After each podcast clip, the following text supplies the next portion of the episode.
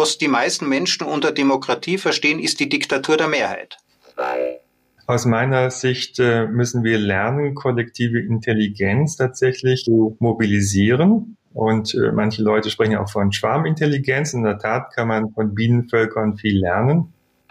Wir wollen die Städte und Regionen aktivieren, in Innovationsmotoren verwandeln, aber so, dass sie sich gegenseitig befruchten.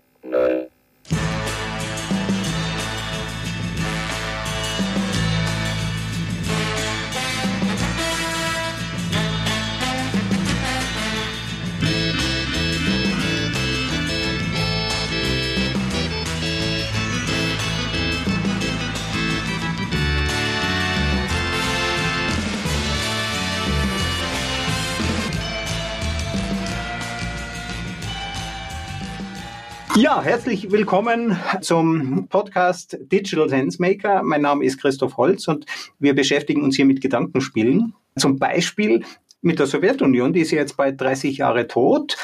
Das war eigentlich mal eine idealistische Idee zu sagen, nein, der Markt verschwendet viel zu viele Ressourcen, diese ganzen Firmen, die da miteinander konkurrenzieren, da geht Energie verloren. Nein, wir berechnen einfach, was die Menschen brauchen und jeder bekommt, äh, was er braucht. Und dazu hat man ganze Hallen mit menschlichen Computern, also mit Menschen, die auf ähm, Zetteln und mit Bleistift ausgerechnet haben, wie viel Schuhe braucht es denn, wie viel Autos und wie viel Wodka. Jetzt wissen wir, es hat nicht ganz geklappt, denn mit dem Rechnen ohne Computer ist das ein wenig schwierig. Unser Gedankenspiel heute ist die Frage, was wäre denn, wenn wir Stalin einen modernen Computer zur Verfügung gestellt hätten? Ja, wäre dann die Sowjetunion, würde die heute noch existieren? Mein heutiger Gast ist Professor Dirk Helbling äh, von der ETH Zürich. Er ist einer der Initiatoren vom äh, Digital Manifest, aber er bleibt eben nicht nur in der Analyse, nicht nur in der Kritik. Er hat auch Ideen, wie wir unsere Zukunft besser machen können. Einen Algorithmus nach dem anderen. Herzlich willkommen, Dirk. Danke, dass du heute mit dabei bist. Ja, freut mich sehr. Also wie wäre das, wenn die Sowjetunion einen riesigen Supercomputer gehabt hätte? Hätte das mit der Planwirtschaft funktioniert? Das ist ja ein Gedankenspiel, das wir auch heutzutage öfters mal hören für die Zeit, in der wir leben? Ich glaube eher nicht. Ja, es hätte wahrscheinlich so geendet, dass man das Land so betreibt wie eine Maschine und äh, dann würde sich jedes Jahr das Gleiche wiederholen. Der Fortschritt wäre wahrscheinlich eingefroren gewesen. Ich stelle mir das ein bisschen so vor, äh, wie bei diesem Kinofilm Snowpiercer. Da geht es ja um einen Zug, in dem eine Gesellschaft tatsächlich self-sustainable lebt. Wir sind nach der Klimakatastrophe, außen ist alles vereist, es gab einen Zug, äh, der um die Welt fuhr und da drinnen äh, ist die Gesellschaft auch geschichtet, aber eben nicht vertikale Schichten. Nein, äh, der Zug ist aufgebaut, ganz vorne sind die Superreichen, dann kommen die Mittelreichen und ganz hinten kommt die armen Menschen, die Hillary Clinton als deplorable bezeichnet. Genauso ist es. Und ähm, das ist natürlich am Ende so, dass dieser Zug äh, zum Stehen gebracht wird, weil es sich einfach nicht lohnt, so zu leben. Ja, ein mechanisches Bild der Gesellschaft, in dem man im Grunde genommen keine Chancen hat, äh, sich zu entfalten, kreativ und innovativ zu sein. Und daran wäre wahrscheinlich dieses computerbetriebene Modell der Sowjetunion zugrunde gegangen. Aber abgesehen davon gab es natürlich damals gar nicht genügend Kommunikationskapazitäten, um die ganzen Daten, die man für sowas brauchen würde, zu transportieren. Es gab auch nicht genügend Sensorik, um die Messungen zu machen. Denn das eigentlich Entscheidende ist, äh, ein Echtzeit-Feedback zustande zu bekommen. Das heißt, zu reagieren auf Überraschungen. Also plötzlich wird irgendwas nicht geliefert, es entstehen Knappheiten, damit steht die Produktion still. Und äh, das sind die Probleme, mit denen die Planwirtschaft überhaupt nicht umgehen konnte. Du hast ja dieses wunderbare Beispiel von der Ampel. ich habe ja lange Verkehrsforschung gemacht und äh, zunächst einmal haben wir uns angeschaut, wie eigentlich Staus auf der Autobahn entstehen. Es gibt erstaunlich viele verschiedene Sorten. Wir konnten dafür mathematische Modelle entwickeln und Computersimulationen. Und nachdem wir verstanden hatten, was das Problem ist, äh, haben wir ganz neue Ansätze entwickelt, um dieses Problem zu lösen. Und zwar haben wir Echtzeit-Feedbacks eingeführt, um die Interaktion zwischen den Fahrzeugen zu verändern. Konkret kann man sich vorstellen, dass ein Radarsensor oder ein Lasersensor eingebaut wird, der die Abstände und Relativgeschwindigkeiten misst und dann automatisch beschleunigt und bremst. Aber etwas anderes als das Menschen tun. Und dadurch kann man letzten Endes den Verkehrsfluss stabilisieren. Kann man sagen, dass Staus äh, äh, Fahrfehler sind? Ja, bis zum gewissen Grade auf jeden Fall.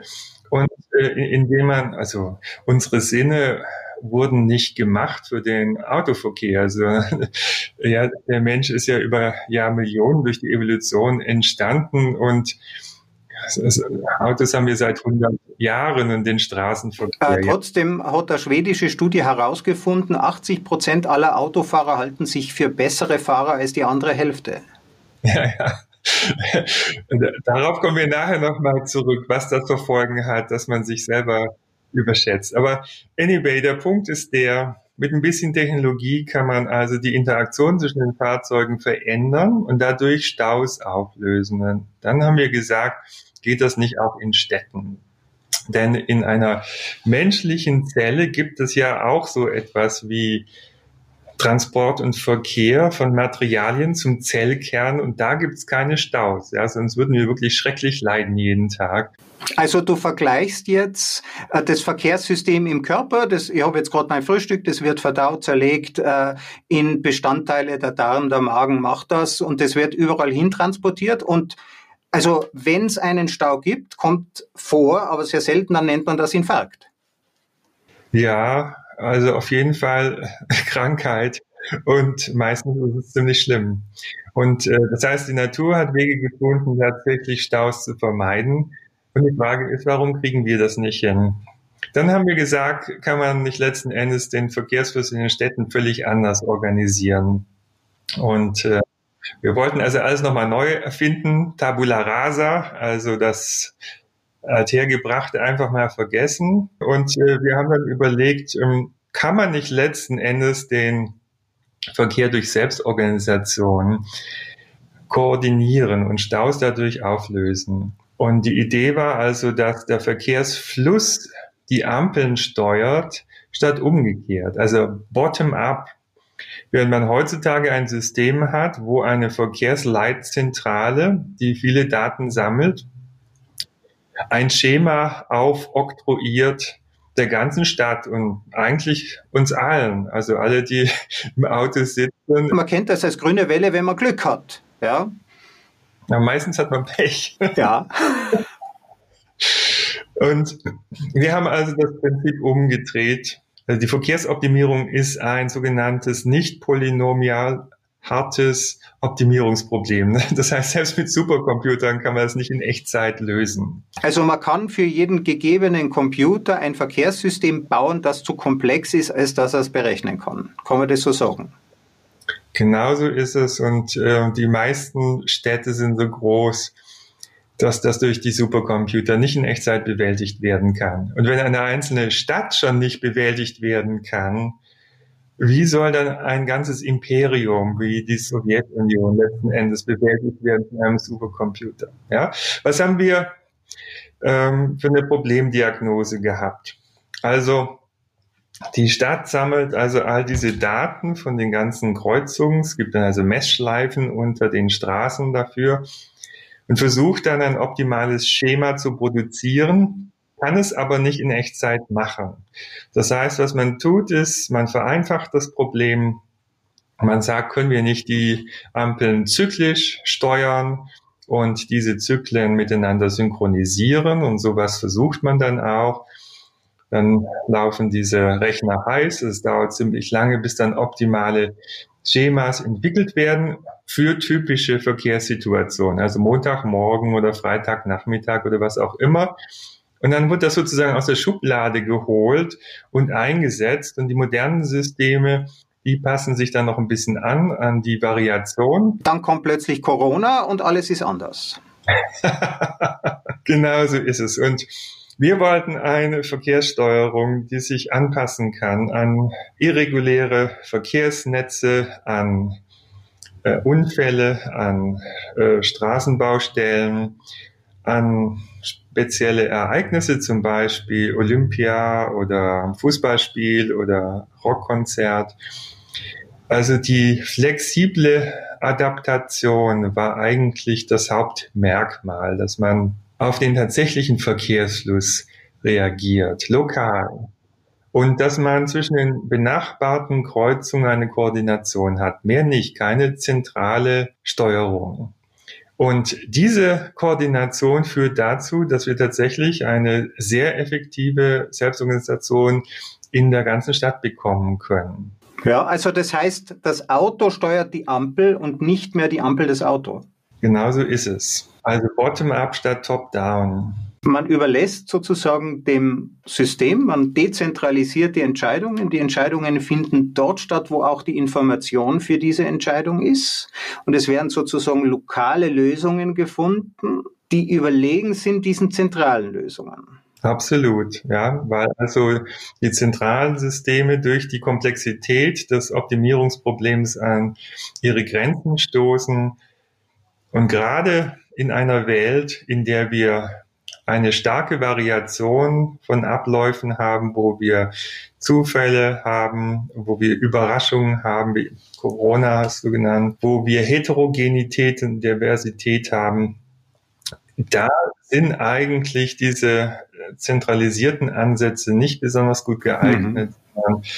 Die Heuristik, wie man es oft nennt, die sich an die lokalen Gegebenheiten flexibel anpassen, sind sehr viel besser. Und das liegt eigentlich auch dieser Idee der resilienten Gesellschaft zugrunde. Das heißt, es ist eine Gesellschaft, die eigentlich mit Überraschungen gut umgehen kann, auch mit Katastrophen und Krisen, sich schnell erholt durch flexible Anpassungen an die jeweiligen Szenarien. Und das ist übrigens das, was wir heutzutage sehen äh, in Russland. Ähm, Russland äh, musste sich allen möglichen Anforderungen anpassen, Sanktionen zum Beispiel.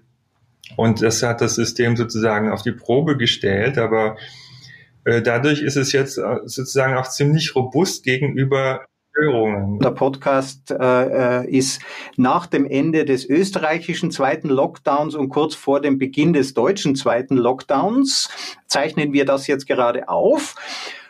Und man kritisiert jetzt, dass die deutschen Bundesländer lokale Entscheidungen treffen dass die sich nicht abstimmen, dass es nicht eine Lösung für alle gibt. Man kritisiert auch Schweden, dass die äh, ungeheuerlicherweise was anderes machen. Es sollten doch alle das Gleiche tun. Ja, also es gibt ja einige, die schon vor Jahrzehnten gepredigt haben, die Demokratie müsste durch etwas Besseres ersetzt werden. Sie würde an ihre Grenzen kommen angesichts des Klimawandels. Das wusste man damals schon, also 1990 oder sogar schon in den 60er und 70er Jahren und hat dann angefangen, irgendwie die Demokratie als veraltete Technologie hinzustellen.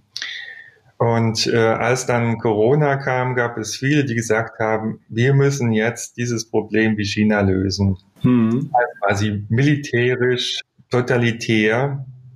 Und das sieht man, glaube ich, heutzutage nicht mehr so. Mhm. Viele Leute haben doch letzten Endes sich zurückbesonnen auf die Qualitäten der Demokratie und des Föderalismus, das spricht nicht dagegen, sich abzustimmen. Ja. Mhm. Wir haben in Deutschland sehr interessantes äh, Konzept, ein bisschen undurchschaubar, aber im Grunde genommen gibt es wirklich sehr verschiedene Möglichkeiten hier äh, zu handeln. Also Handlungsunfähigkeit ist jedenfalls eher nicht das Problem. Ja. Da zum Beispiel der Gesundheitsminister auf der Basis des Infektionsschutzgesetzes, also Bevölkerungsschutzgesetzes relativ diktatorische Maßnahmen, würde ich mal sagen, treffen. Aber meistens kommt ähm, das nicht ins Spiel, sondern ähm, da gibt es andere Akteure. Das Parlament ist eher nicht äh, so sehr aktiv in dieser Frage, weil es relativ groß ist und äh, manche Leute nennen es schwerfällig. Stattdessen gibt es aber das Kanzleramt, was den Krisenstab führt. Mhm. Helge Braun, also mhm. sozusagen ein neues Gremium, was sich mit allen möglichen Institutionen abstimmt. Und dann haben wir andererseits ein neues Format, wo sich die Kanzlerin mit den Ministerpräsidenten der Länder trifft. Und gegebenenfalls trifft sie sich auch mit Bürgermeisterinnen und Bürgermeistern. Äh, und auf diese Art und Weise wird eine Abstimmung zwischen lokalen Maßnahmen und äh, ja, großskaligen Lösungen gemacht. Mhm. Und äh, natürlich gibt es da Meinungsverschiedenheiten in einigen oder auch vielen Punkten, aber es gibt eben auch am Ende doch eine ganze Menge, was sehr koordiniert abläuft und wo man gemeinsame Lösungen äh, dann beschließt. Also ich denke, China, hast du ja genannt, ist ein sehr schönes Beispiel dafür, dass sie am Anfang an ihrer Zentralisierung gescheitert sind. Denn jeder hatte den Auftrag, Krankheiten möglichst niederzuhalten. Und die Parteisekretäre, die Lokalen in Wuhan, die jetzt angeklagt und verurteilt werden, haben im Grunde genommen das getan, was man von ihnen erwartet hat. So ist das heute halt in einer Hierarchie. Und wir haben mit der landwirtschaftlichen Revolution gelernt, unseren äh, Wohlstand über Hierarchien zu organisieren. Und die Industrie hat noch mal mehr Hierarchien geführt und hat erstmal gezeigt, dass die effizient sind, aber eben gerade nicht resilient. Jetzt diese Ideologien, über die wir gesprochen haben. Wir wollen ja hier nicht für oder gegen äh, bestimmte politische Systeme sprechen, aber was auf jeden Fall festgestellt werden kann, ist, dass es drei Wochen ungefähr gedauert hat, bis die Zentralregierung in China ausgewertet hatte, wie auf die Situation in Wuhan zu reagieren sei. Und das sind drei wertvolle Wochen, die verloren gegangen sind, in denen letzten Endes nichts passiert ist. Ähm, die Vorfälle wurden nicht adäquat an die WHO gemeldet. Die anderen Länder rund um die Welt wurden nicht angemessen, wie es eigentlich vertraglich vereinbart ist, informiert. Es ist wertvolle Zeit verloren gegangen, in der im Grunde genommen diese Epidemie also Kontrolle geraten ist und zu einer Pandemie geworden. Jetzt bist du im Mutterland der Demokratie äh, oder in einem der Mutterländer der Demokratie, obwohl man sagen muss, die Schweiz ist erst seit 1970 wirklich eine moderne Demokratie. Du meinst äh, wegen des Frauenwahlrechts. Genau. Also Demokratie ist ja auch für jeden was anders. Die antike Demokratie in Athen oder auch in Tirol, wo ich jetzt gerade bin, oder in Island, ist ja ganz anders als das, was wir jetzt als moderne repräsentative Demokratie betrachten. Aber uns beiden ist Demokratie wichtig, weil sie auch dezentrale Entscheidungen vor Ort erlaubt. Der Gemeinderat, der Stadtrat, wie schaut denn die Zukunft dieser, dieser Demokratie aus, wenn Kommunikation gerade so wichtig ist, ja, also mit Informationstechnik? Wie schaut eine digitale Demokratie aus?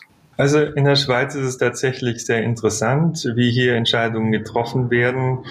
Traditionell sehr konsensual, auf jeden Fall bis vor wenigen Jahren war das der Standard. Da gibt es auch nicht irgendwie so etwas wie, wie, wie ein König oder einen permanent gewählten Präsidenten, sondern äh, da gibt es ein Rotationsverfahren, eben genau, um zu vermeiden, dass jemand zu viel Macht bekommt. Wie heißt denn der aktuelle Chef der Schweiz? Was möchtest du gerne wissen? Ne? Ja, das kann aber niemand beantworten, auch die Schweizer nicht. Die Schweiz ist nämlich kein Nationalstaat, wo man sich am Präsident oder an Merkel identifiziert, sondern ein Vielvölkerstaat. Und das ist total spannend. Genau, und ähm, das heißt, da gibt es sehr viele verschiedene Meinungen unter einen Deckel zu bringen oder wie man das auch immer sagen soll, auch verschiedene Sprachregionen, verschiedene Kulturen. Das heißt, man muss Rücksicht aufeinander nehmen, man muss sich einander zuhören, jeder muss irgendwie auch mitwirken können, zumindest in den Angelegenheiten, die einem wirklich wichtig sind. Und dafür hat man tatsächlich sehr ausgeklügelte Verfahren gefunden im Laufe der Jahrzehnte und Jahrhunderte. Und ich glaube, davon kann man viel lernen. Das kann man aber durch Digitalisierung natürlich effizienter machen. Und man könnte das zu einem Exportschlager entwickeln.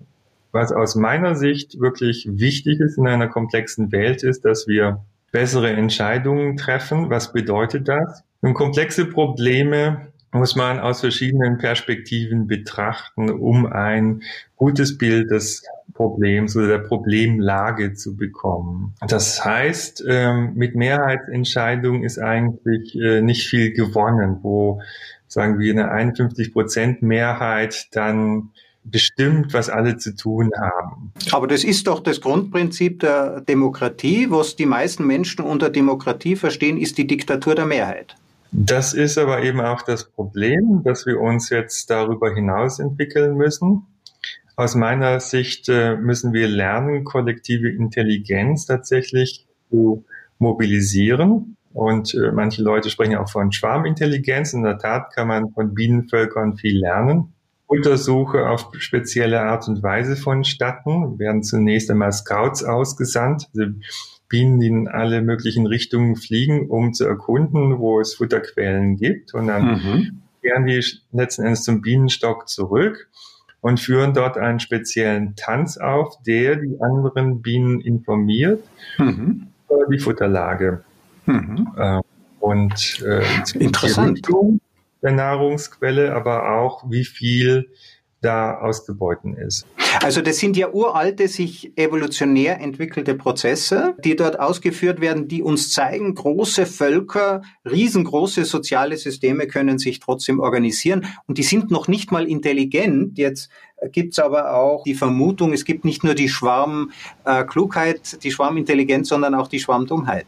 Ja, darauf möchte ich gerne gleich eingehen, aber vielleicht erstmal das noch zu führen. Also in der ersten Phase wird unabhängig Information eingeholt und Lösungsvorschläge ausgearbeitet. In der zweiten Phase wird diese Information ausgetauscht untereinander. Und äh, dann werden integrierte Lösungsansätze entwickelt und dann wird entschieden. Das ist weitgehend kein Prozess, wo es ums Gewinnen gegen die anderen geht, sondern da geht es eigentlich darum, möglichst viel Information zu sammeln, zusammenzufügen und Lösungen zu finden, die für viele funktionieren. Das heißt, Minderheiten können hier tatsächlich ähm, Beiträge leisten, dass bessere Lösungen gefunden werden. Was wir brauchen letzten Endes, das ist eine Entscheidungsfindung, die dazu führt, dass wir alle unsere unser Wissen, unsere Ideen, unsere Talente und Ressourcen und unser Engagement möglich zum Einsatz bringen können. Für uns und für die Gesellschaft. Und das heißt, äh, dazu ist es wirklich wichtig, dass wir nicht einfach immer unseren Kopf durchsetzen, sondern dass wir Lösungen finden, die auch für die anderen funktionieren. Ja. Dann ist es so, dass im Durchschnitt einfach mehr von unseren Talenten zur Entfaltung kommen und dass wir mhm der Zeit alle von dieser Entfaltung sozusagen profitieren. Es geht also darum, die Gesellschaft wie einen großen Katalysator zu sehen, beziehungsweise die Politik ist eigentlich dafür zuständig, ähm, die Städte und ähm, das Land in einen Katalysator zu verwandeln, wo also verschiedene ähm, Fähigkeiten, Talente, Kulturen, Ideen zusammenfinden und gemeinsam zu etwas Größerem werden. Und die künstliche Intelligenz, wenn ich dich richtig verstehe, kann ja Vorschläge machen, an die wir selber gar nicht gedacht haben. Also kürzlich wurde das Problem des Proteinfoldings äh, gelöst von einer künstlichen Intelligenz. Wir haben 50 Jahre. Ein Glück, dass wir das nicht mehr selber machen ja, müssen. Ja, also wir sind eigentlich kritisch gegenüber der künstlichen Intelligenz manchmal, aber wir freuen uns doch, wenn sie uns äh, gewisse Arbeit abnimmt und wenn sie in der Lage wäre, eine bessere Lösung zu finden für diese vielen verschiedenen Interessen, im Glücksfall sagen ja dann alle, ja, das trifft ja mein Interesse. Ich verzichte ein wenig, aber mein kleiner Verzicht ist ein großer Vorteil für den anderen. Ein anderer kleiner Verzicht des anderen mag ein großer Vorteil für mich sein und am Ende gibt es eine Win-Win-Situation. Also ich möchte ganz gerne noch die Idee der digitalen Demokratie für die Welt noch ein bisschen ausführen. Und, und zwar haben wir das Konzept der Städte-Olympiaden entwickelt. Die Idee ist wie folgt. Wir haben ja seit Jahrzehnten die Nationen, die versuchen, das Problem des Klimawandels zu lösen. Genauso lange diskutieren sie. Es hat ewig gedauert, um irgendwie einen Kompromiss zu finden, der für alle akzeptabel scheint. Und eigentlich ist man immer noch nicht dort. Ja. Und so lange hat sich auch nicht viel getan. Dann gibt es andererseits als zweite Säule des potenziellen Wandels natürlich die Wirtschaft. Die äh, großen globalen Kooperationen haben es auch nicht geschafft, das Problem rechtzeitig zu lösen. Und das heißt, wir brauchen eine dritte Säule, um letzten Endes den digitalen und den Nachhaltigkeitswandel auf den Weg zu bringen, mhm. der jetzt nötig ist, damit wir unsere Weltprobleme gelöst bekommen. Mhm. Ich habe mir überlegt, wie können wir die Gesellschaft resilienter machen? Resilienz kann man fördern durch eine Reihe von verschiedenen Maßnahmen. Redundanz, aber vor allen Dingen auch Diversität, Dezentralität, ähm, digitale Assistenz und so weiter. Und ähm, Dezentralität bedeutet aber, dass Städte und Regionen eigentlich gute Einheiten wären für diese resiliente Gesellschaft. Warum nicht Nationen? Die Nationen haben es ja versucht, aber sozusagen nicht der Kompromiss, der kleinste gemeinsame Nenner da zustande gekommen ist, ist quasi nicht viel passiert.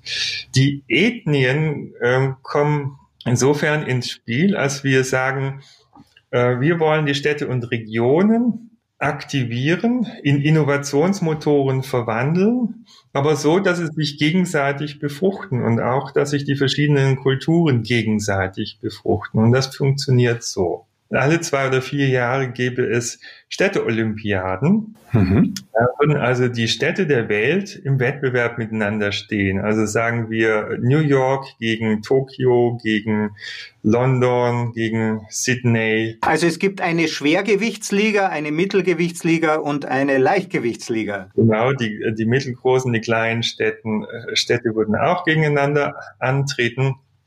Und überall gäbe es bestimmte Disziplinen, zum Beispiel Klimawandel reduzieren, Energieeffizienz verbessern, Nachhaltigkeit, Resilienz, Solidarität, was auch immer voranbringen. Und in diesen verschiedenen Disziplinen würden sich also die Städte bemühen. Da wären alle involviert, die Wissenschaftlerinnen und Wissenschaftler, die Politikerinnen und Politiker, äh, die versuchen, ihre Stadt voranzubringen. Äh, dann würden natürlich die Medien berichten, die Unternehmer würden versuchen, äh, klimafreundliche Produkte an den Mann und an die Frau zu bringen und so weiter. Und man würde versuchen, einerseits neue Lösungen zu entwickeln, aber eben auch praktisch voranzukommen. Und dann gäbe es eben Vergleiche zwischen den Städten in den verschiedenen Disziplinen und man könnte natürlich auch gewinnen. Aber das Entscheidende ist, all diese Lösungen wären am Ende Creative Commons und Open Source. Jede Stadt könnte sich im Grunde genommen die Lösung herauspicken, die am besten zu ihr passt. Ja? Und selbst wenn die auf der anderen Seite des Planetens entwickelt worden ist. Städte sind ja nicht in einem territorialen Wettbewerb, so wie das Nationen eben sind, sondern jede Stadt hat ihr Territorium und im Grunde genommen verliert keine Stadt dadurch, dass sie eine andere an ihren Ideen äh, teilhaben lässt. Aber die Frage zur Stadt, ist es demokratisch denn umsetzbar? Ja, warum denn nicht? Ich meine, wir machen doch ähm, viele Feste und manchmal auch Wettbewerbe, ja. Viel ohne Grenzen hat das Ganze sozusagen auf eine nicht sehr ernsthafte Art und Weise gemacht für Zwecke der Unterhaltung. Und warum sollen wir das nicht äh, auf die Problemlösung der globalen Probleme anwenden? Ja, statt immer nur zu sagen, ihr dürft nicht, ihr müsst aber, ihr sollt, äh, könnte man doch sagen, hm. doch gemeinsam sehen, wie wir vorankommen. Das entwickelt ja auch einen Stolz der Bürger, die dann sagen, wow, wir haben die Olympiade gewonnen. Also das würde genau. das Thema Klimawandel, das Thema Energieeffizienz, das Thema eine gute Zukunft für unsere Kinder, äh, würde das spannend gestalten. Ja, es ist eine Art der Gamification, wenn man will. Und Bürgermeister können dann auch sagen, wählt's mich. Ja, äh, ich habe das nachweisbar geschafft. Ja, denn der Wettbewerb ist ja die fairste Form. Natürlich gibt es dann Zertifikate und Ratings und dann gibt es ein Bias und all diese Themen, aber ein Spiel, da sind wir gewohnt, da gibt es einen Schiedsrichter. Nach dem Spiel feiern wir alle gemeinsam. Da gibt es dann keine Verlierer genau. und keine Gewinner, sondern wir freuen uns über gute Zukunft. Genau, und dann beginnt Phase 2, die kooperative Phase, wo, wie gesagt, die Ideen für alle geöffnet werden. Und das heißt, jede Stadt kann sich die Lösung rauspicken, die ihr gefällt, aber auch die Unternehmen inklusive KMUs und Spin-offs und auch die Forschungsinstitutionen, die Citizen Scientists, Bürgerwissenschaftler, die Fab Labs und so weiter, also Bürgerinitiativen, NGOs, können diese Lösung hernehmen und miteinander kombinieren, weiterentwickeln, vernetzen. Das heißt, da geht es nicht mehr um jeder gegen jeden, sondern da geht es darum, tatsächlich die besten Ideen zusammenzubringen und weiterzuentwickeln. Mhm.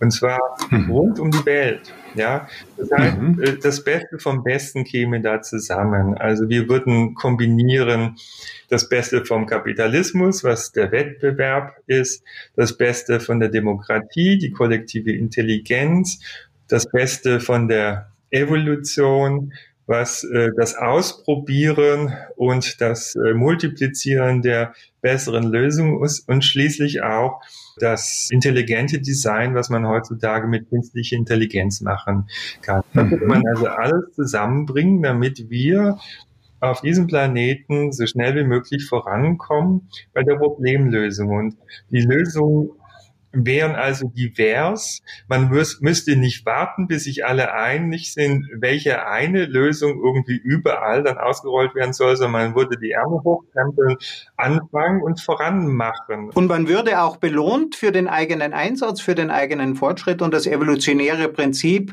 die Evolution, die uns Menschen zu dem gemacht hat, was wir sind, basiert ja auf verschiedenen Varianten, die wir ausprobieren und dann selektieren wir die beste und dann gibt's aber wieder Varianten im nächsten Spiel äh, und so weiter, bis am Ende immer eine bessere, niemals die optimale, aber bis immer eine bessere Lösung entsteht und wir haben auch Spaß dabei. Genau. Und ich nenne das Lokalisierung. Mhm. Also es ist eine neue Variante der Globalisierung, wo nicht alle dasselbe machen müssen, sondern äh, wo man zwar gemeinsame globale Ziele verfolgt, aber lokale Lösungen entwickelt, experimentiert voneinander lernt und sich gegenseitig unterstützt. Es ist ja auch ein wahrhaft digitales Prinzip, also kein Massentransport, keine Massenlösungen, keine, Massentra äh, äh, keine Massenproduktion. Ja, äh, wo wir jetzt auch gerade erleben, Massentransport ist eben nicht resilient gegenüber äh, Pandemien, sondern es gibt wirklich individuelle Lösungen, aber nicht jeder für sich, sondern äh, individuelle Lösungen, die den anderen dann auch wieder zur Verfügung stehen. Personalisierung, Individualisierung, also genau das, was im Kern die Digitalisierung ausmacht. Mhm, sehr schön. Wie gehen wir es an?